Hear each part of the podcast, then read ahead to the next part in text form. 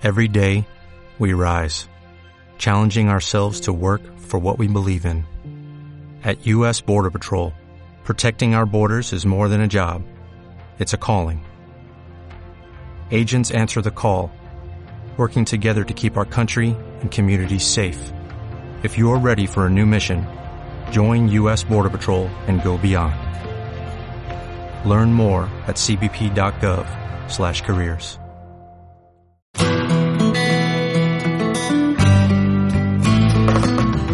Atrévete a salir de lo habitual. Encara tus miedos, rompe tus paradigmas, cumple tus sueños y deja un legado en este mundo.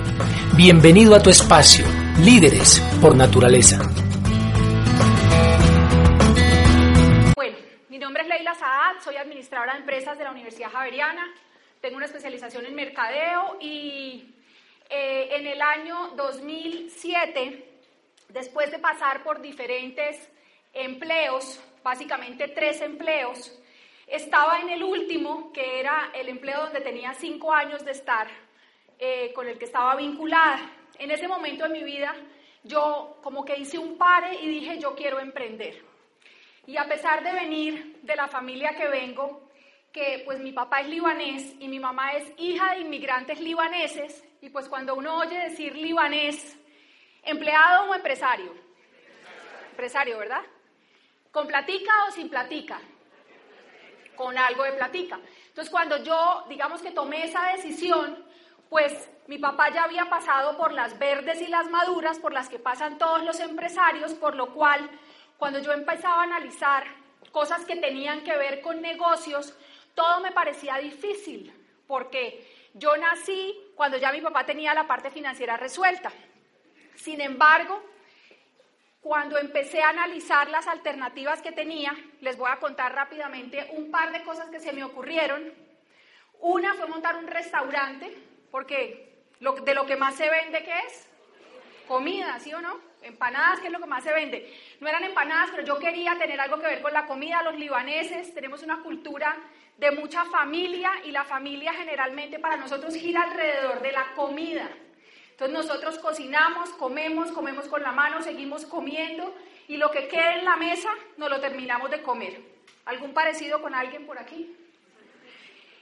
Resulta que empecé a pensar en cosas de comida. ¿Alguien tiene aquí negocios de comida? No más. Esos son duros. A mí me pareció dificilísimo, me gustaba cocinar, me gustaba comer, administradora de empresas, y me estaba juntando con un primo que era economista.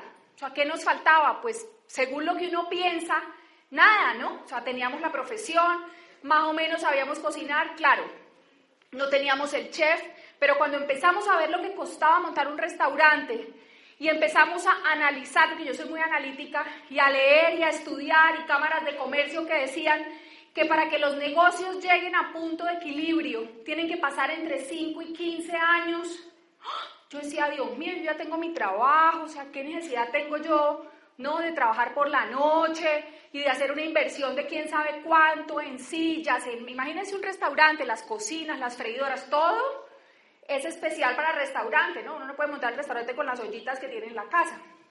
Y cuando yo empecé a ver eso, yo dije, no, este negocio es muy difícil, pensemos en otro. Entonces pensé en el negocio de la fabricación. Y yo no sé si ustedes se acuerdan, pero hubo una época en la que todavía no habían cosas de splash, de esas de olores que no son perfumes, sino que son como de frutas y de, que eran las de Victoria's Secret que no había en Colombia. ¿Alguien conoce la marca Victoria's Secret en este momento? ¿Quién la conoce? En ese momento llegó una fragancia específica, que era una fragancia de pera. ¿Alguien se acuerda de eso? Y entonces estaba súper de moda y todo el mundo tenía la de pera y la era la de pera. Y yo dije, esto es un nicho de mercado increíble porque a todo el mundo le gusta y no habían sino perfumes. Y pues eso valía, se vendía como a 35 mil pesos y un perfume valía 150 o 100, ¿no? Entonces yo dije, ahí hay un mercado buenísimo. Cuando empecé a pensar en esa alternativa, me di cuenta de que fabricar no era el negocio. ¿Ustedes saben por qué fabricar no es el negocio? Por los costos, porque a mí me salía el frasquito, después de que conseguí en la industria de los químicos, en ese momento solamente hacían de pino y de lavanda, ¿no? O sea, cresopinol y fabuloso.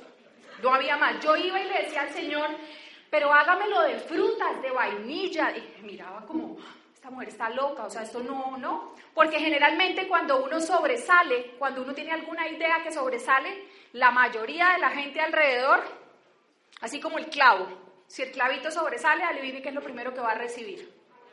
Un martillazo. Entonces, no me hicieron desistir de la idea por eso, sino porque el frasquito me salía en 16 mil pesos, sin marca, sin local, sin impuestos, sin rendimiento comercial, sin spray. Ni siquiera con eso, ¿no?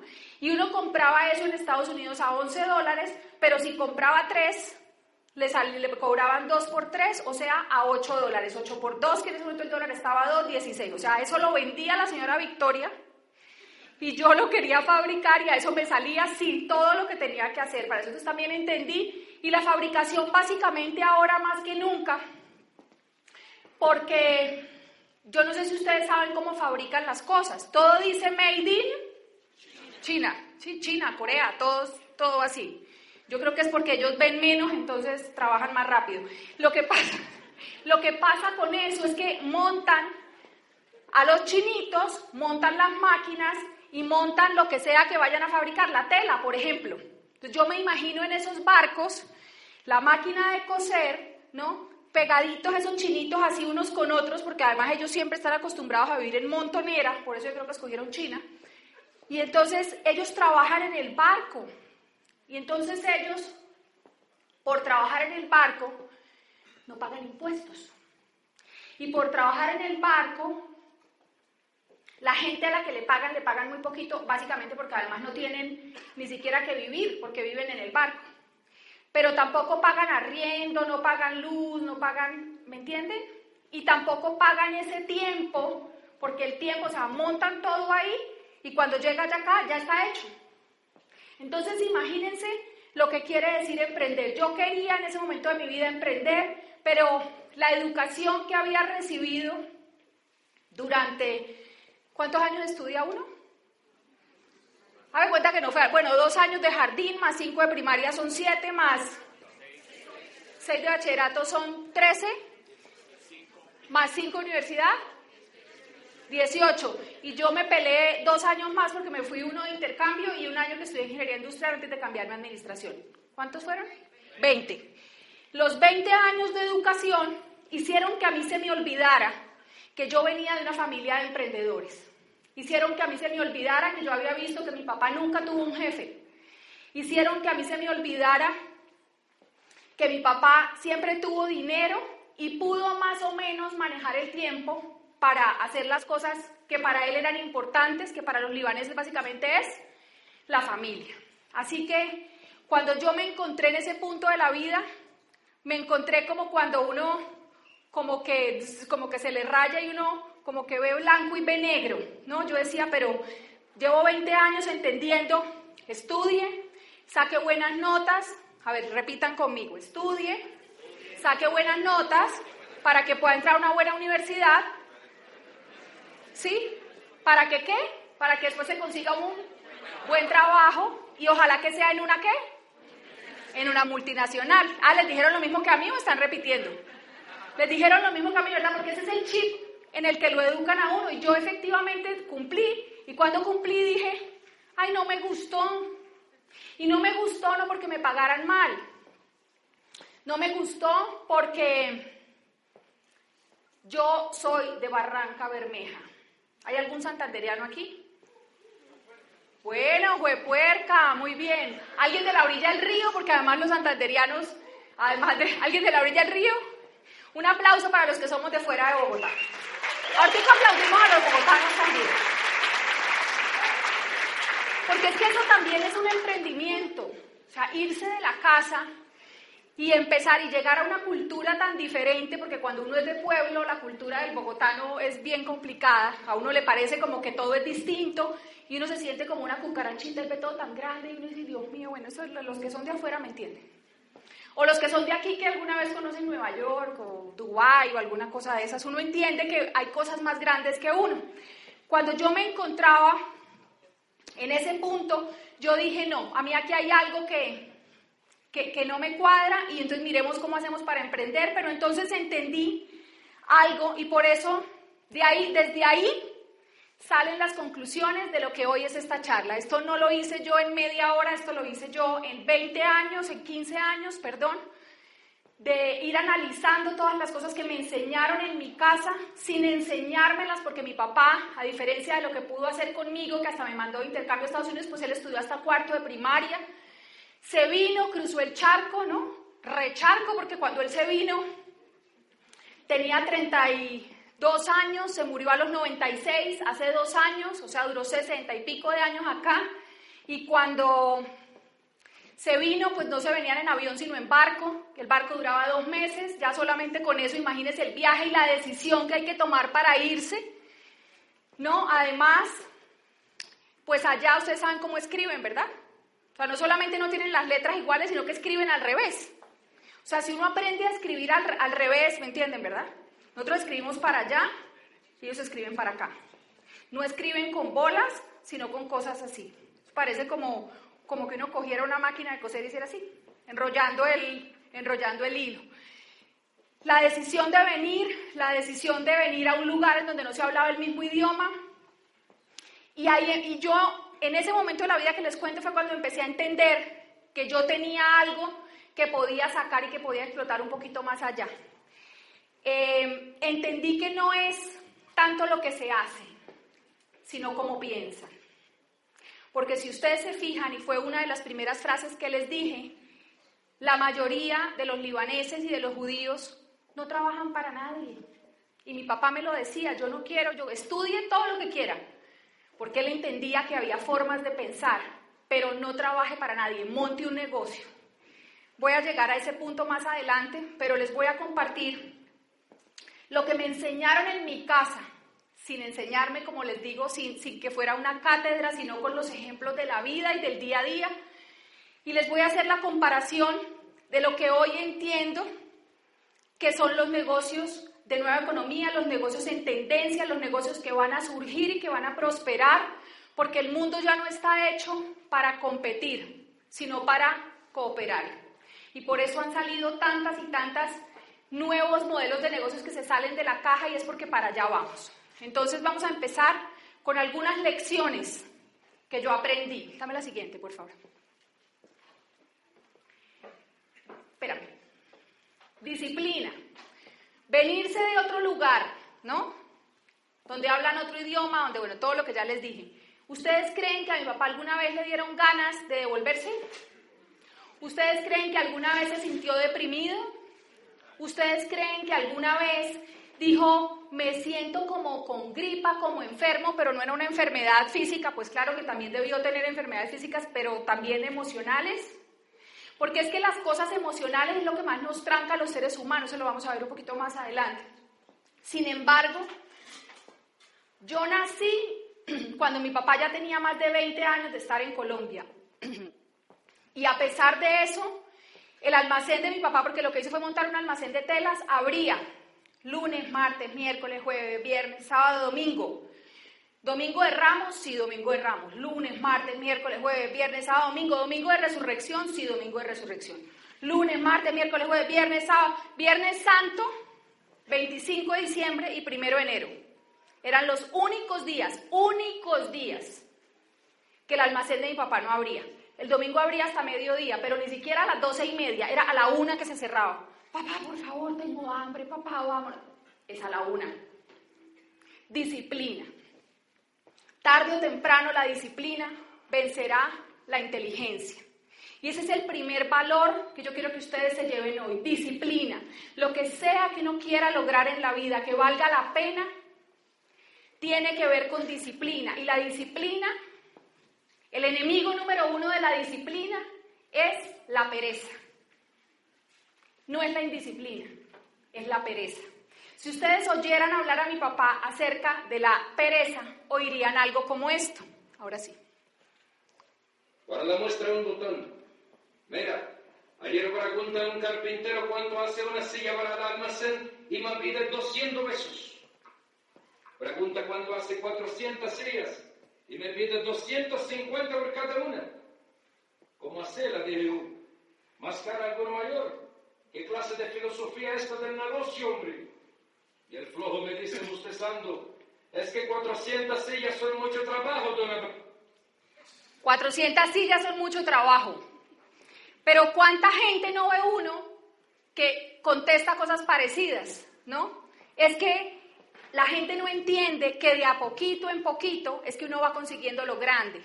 La gente no entiende que una vez que usted haga las 400 sillas, de pronto después le sale un negocio de mil y se le va a crecer el negocio donde usted quiere que se le crezca, pero si usted nunca se le mide por pereza a cambiar, a hacer una cosa diferente, a hacer una cosa más grande, a hacer una cosa mejor, probablemente no va a poder salir de donde está. ¿Sí? Y es una cosa de mentalidad, porque el Señor sabía hacer las sillas. Tarde o temprano la disciplina vencerá la inteligencia. Visión.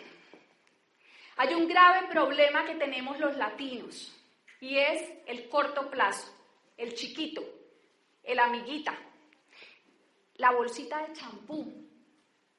Yo no conozco otro país donde la gente compre la bolsita de champú, la bolsita de desodorante, el favorcito, porque tenemos mentalidad de chiquito y de cortico. La mayoría de la gente de los países más avanzados generalmente planean su vida, porque si uno no planea la vida, la vida se, se la planean a uno. Porque estamos diseñados para el éxito, pero no entendemos que para lograrlo tenemos que trazar y declarar y decretar a dónde queremos llegar. Porque si no sabemos a dónde queremos llegar, ya llegamos. Y no hay nada más feo para el espíritu humano que saber que ya llegó, que no tiene para dónde más crecer, que no tiene para, y no hablo de crecer financieramente solamente, crecer, aprender una cosa nueva.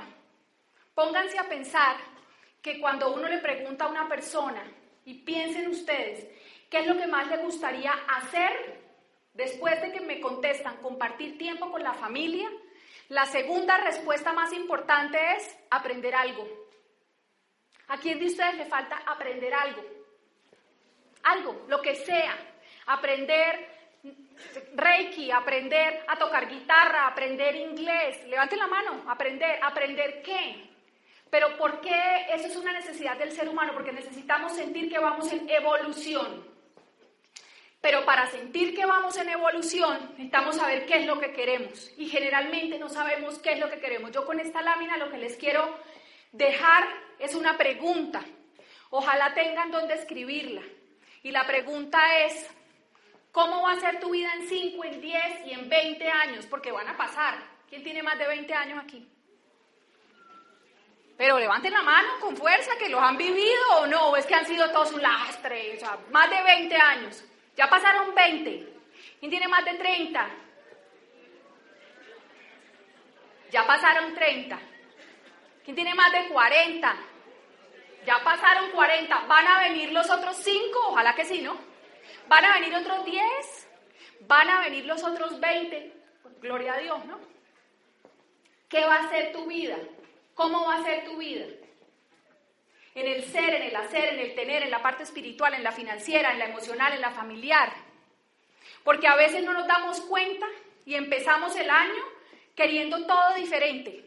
¿Sí o no? ¿Quién se comió las 12 uvas y dijo, uy, pucha, todo es distinto a lo que como lo tengo? ¿Sí o no? Pero no se da cuenta que esas 12 uvas del 2018 fueron igualitas a las del 17, porque el problema es que seguimos haciendo lo mismo. Porque la visión la tenemos muy cortica. Entonces uno quiere empezar una cosa, o sea, uno quiere ir al gimnasio hoy, hacer así y que mañana le salga el bíceps de Arnold Schwarzenegger. ¿Sí o no? Hace dieta un día y ya quiere tener el cuerpo de Julia Roberts. ¿Sí o no? O de Shakira. Va a una clase de inglés y ya quiere hablar como... ¿Como quién? El que se le ocurra, no importa. ¿Me entienden lo que digo? Visión, planeación. La vida se planea. El éxito no llega por casualidad, el éxito no es un accidente. La gente que tiene éxito no es porque tenga fuerza, no es porque tenga suerte, es porque tiene disciplina, pasa a cantar. Es porque tiene disciplina y porque sabe para dónde va. Dame la siguiente, por favor. Ah, perdón, es este teléfono que tengo aquí. Mauro. La que canto soy yo. A mí me gusta cantar, a mí me gusta bailar. Peor. Bueno, ya, ya dejó de sonar. ¿Lo qué hago? Además no me sale.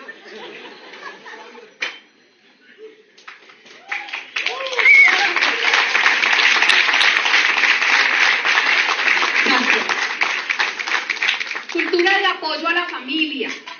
Lo que pasa es que tenemos que entender que la familia ya no es solamente la familia de sangre. Mi papá llegó a este país y se trajo primero a un sobrino y después a otro sobrino y a los sobrinos se los traía y les enseñaba. ¿Y ahora cómo me vuelvo a meter eso? Falta que, falta que le contesten. No, no me puedo mover, ¿verdad? Y la familia, y él traía, por ejemplo, se trajo un sobrino, lo metió a su propio almacén y le enseñó todo lo que sabía. Todo, dos años, completicos. Lo mantenía para, ¿no? Para, no le pagaba, pero lo mantenía. ¿Ya? Yo como que lo voy a tener en la mano. Gracias, la diseñadora de modas que me recogió hoy en mi casa. Gracias, Betty. Em, le enseñó todo. ¿Para qué? Para que él montara después un almacén igualito igualito, al lado. Ese sobrino de mi papá que montó el almacén al lado, el almacén de mi papá ya no existe porque mi papá se murió, el almacén de él todavía existe al lado, ¿no? Cuando se vino y trajo su familia, porque ellos se venían generalmente primero solos, armaban sus cosas y después traen su familia, cuando se trajo su familia y construyó su casa, la construyó al lado. Y su esposa, yo soy hija única, y su esposa hoy es la persona que va todos los días, incluso dos veces al día, a mi casa a ver a mi mamá, que está sola, en Barranca, todavía, porque tiene la casa al lado. Porque cuando uno siembra, la vida le da, uno no sabe cuándo, no es mañana, ninguna semillita crece mañana, pero cuando uno siembra cosas en la vida y cuando uno entiende que compartir es lo que más nos sirve, porque la ley de dar y recibir funciona, muchachos. Y mi papá le enseñó a este sobrino y le enseñó a otros sobrinos, y claro, eran sus sobrinos de sangre. Lo que pasa en este momento es que necesitamos entender que la información está en Google. Así que enseñarle a otro no hace más que ir en pro de para dónde va la economía. Enseñarle a otro lo que sea, porque tarde o temprano el maestro, el, ¿cómo es? Eso, es para ver si me están prestando atención. El alumno supera al maestro y le devuelve, porque todo es circular. Amanece, sale el sol, de noche, de día, de noche, de día, el sol, la luna, todo es circular, dar y recibir. Y por eso es tan importante para mí esta lámina, porque la familia ya no es solamente la familia de sangre, porque a veces gente como yo, por ejemplo, que viene de otra ciudad, o en esta misma ciudad, que es una ciudad tan grande y tan compleja, la familia se vuelve el vecino, ¿sí o no?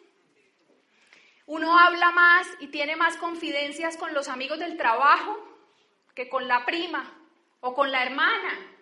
¿Quién tiene una hermana a la que quisiera tener más cerquita? Un hermano, ¿cierto? Pero lamentablemente la vida se le vuelve a uno y uno tiene que construir otra familia. Y qué rico poder compartir con esa otra familia todo lo que uno sabe y todo lo que uno es. Esos son valores que me enseñaron a mí en la casa. Dame la siguiente, por favor. Entender el poder del margen comercial y la rentabilidad. Mi papá se sentaba los 25 del mes, todos los días guardaba la plata y guardaba la plata debajo del colchón, literalmente guardaba la plata, guardaba la plata de la venta, ¿no? Y cuando llegaba el 25 del mes, miraba cuánta plata tenía. Y yo a veces lo veía rascándose la cabeza y lo veía angustiado. Yo, papá, ¿pero qué pasa? No es que el 30 tengo que pagar una factura, pero si la pago dos días antes o tres días antes, para lo cual faltaban dos días, me dan el 3% de descuento. ¿Usted sabe cuál es el interés que paga por su tarjeta de crédito? ¿Sabe? ¿Ni siquiera sabe? No es el 3. Es como entre el 4.5 si está en el banco más bonachón del mundo al 6%. Y mi papá se mataba por el 3. Y a veces el 3 eran 100 mil pesos. Pero es que hay una cosa que uno tiene que entender. Si uno no valora lo chiquito, nunca va a tener lo grande. Si uno no valora el 3%, nunca va a tener el 50%. Si usted no valora la casa que tiene, así esté rota, fea, vieja, o sea, tiene donde dormir por lo menos. ¿Sabe cuánta gente no tiene donde dormir? ¿Supo de la muchachita esta que se mató en Ibagué ayer? O sea, eso es de estar desesperado en la vida. Póngase usted a pensar todas las bondades que tiene, todos los beneficios, todas las bendiciones que tiene en la vida y empiece a valorar así lo que, o sea, y empiece a valorar lo que menos le gusta de su vida, porque si uno no valora lo poquito nunca va a tener lo grande. El margen comercial y la rentabilidad. Entonces le dicen a uno, pero es que le compro la deuda de la tarjeta de crédito y se la compro al 0.9, o sea, sin comentarios. Ingresos adicionales, o sea, a veces se subvalora el hecho de poderse ganar un poquitico de plata más. Y es que no es que se subvalore, porque si yo le regalo 50 mil pesos, ¿quién no los quiere? Tengo 50 mil. Pero le sobra, ¿no? Yo, yo estaría aquí a verlos. No es que no quiera la plata, es que le da miedo cambiar. El miedo es el enemigo número uno de llegar a donde uno quiere llegar en la vida. Es el miedo, no es el odio, lo contrario al amor. Estar atento a las oportunidades y sobre todo entender que cualquier oportunidad que se le pase a uno por el frente no es casualidad. Cualquier oportunidad que se le pase a uno por el frente. A mí me invitaron ahorita a hacer clases de cocina vegana. Yo como carne, huevo, salchicha, o sea, de vegana no tengo nada. Yo dije, listo, porque me están invitando y me están dando la oportunidad de aprender algo nuevo para enseñarlo. Yo digo, Dios mío, o sea, bendecida que soy, yo digo que sí, yo digo que sí. ¿A cuántas cosas le has dicho que no? ¿Grande o chiquita? Porque no entiende uno que las oportunidades están ahí y que hay que aprovecharlas. Porque uno no sabe por dónde se le abre la puerta cuando uno está dispuesto y cuando uno todos los días se levanta agradeciendo lo poquito o lo mucho que tiene. Porque todo es circular. Si usted está bien, tranquilo. Todo es temporal. Si usted está mal, tranquilo. Todo es temporal. Pero si usted agradece y le pide a Dios que lo ponga en el lugar correcto, en el momento correcto, tiene que decir que sí a todo lo que le pongan al frente. ¿Vale? Siguiente, por favor. Esto sí que es importante. ¿Quién tiene hijos? Bueno, son bastantes. Ojalá que no les haya cogido la tarde, igual no es fácil. Yo no sé cómo lo lograron conmigo porque yo todavía no lo logro con mis hijos. Mi papá me decía, primero, la relación con el dinero. Me llevaba a su almacén, 10 años, ¿no? A contar los billetes de la venta de la semana, o sea, no era del día, era de la semana. Yo no sé si él sabía lo que estaba haciendo o no, pero él me estaba, me estaba enseñando a tener buena relación con la plata, a ver abundancia, a ver mucha plata junta. Y me ponía a contarla además.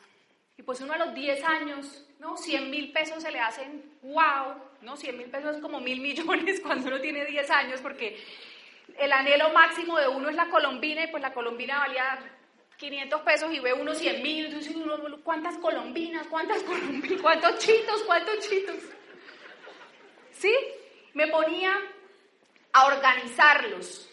Me ponía a organizarlos, me refiero los de 10, los de 20, los de 5, los de 50, organizados con la cara para arriba todos.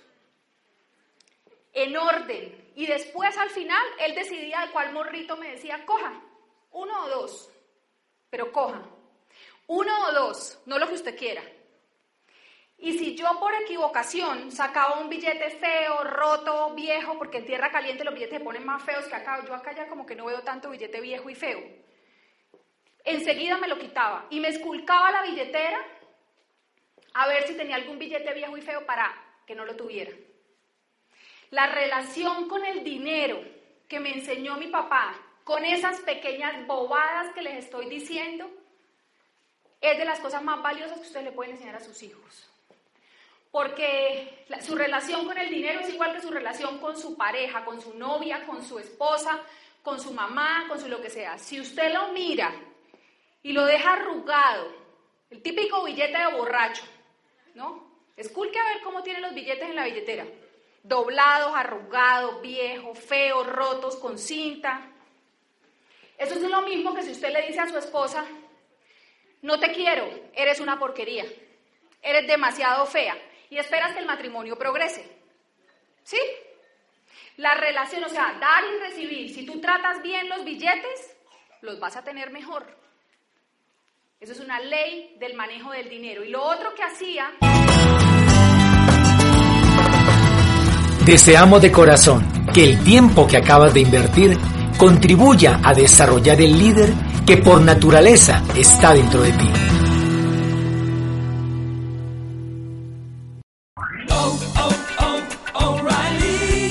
¿Necesitas ayuda? En O'Reilly Auto Parts te ayudamos. ¿Necesitas algún consejo? Te aconsejamos. Nuestros profesionales en autopartes están siempre disponibles para ayudarte a encontrar lo que necesites. Excelente servicio al cliente es solo una de las ventajas que ofrece O'Reilly Auto Parts. Los profesionales en autopartes. Oh, oh, oh,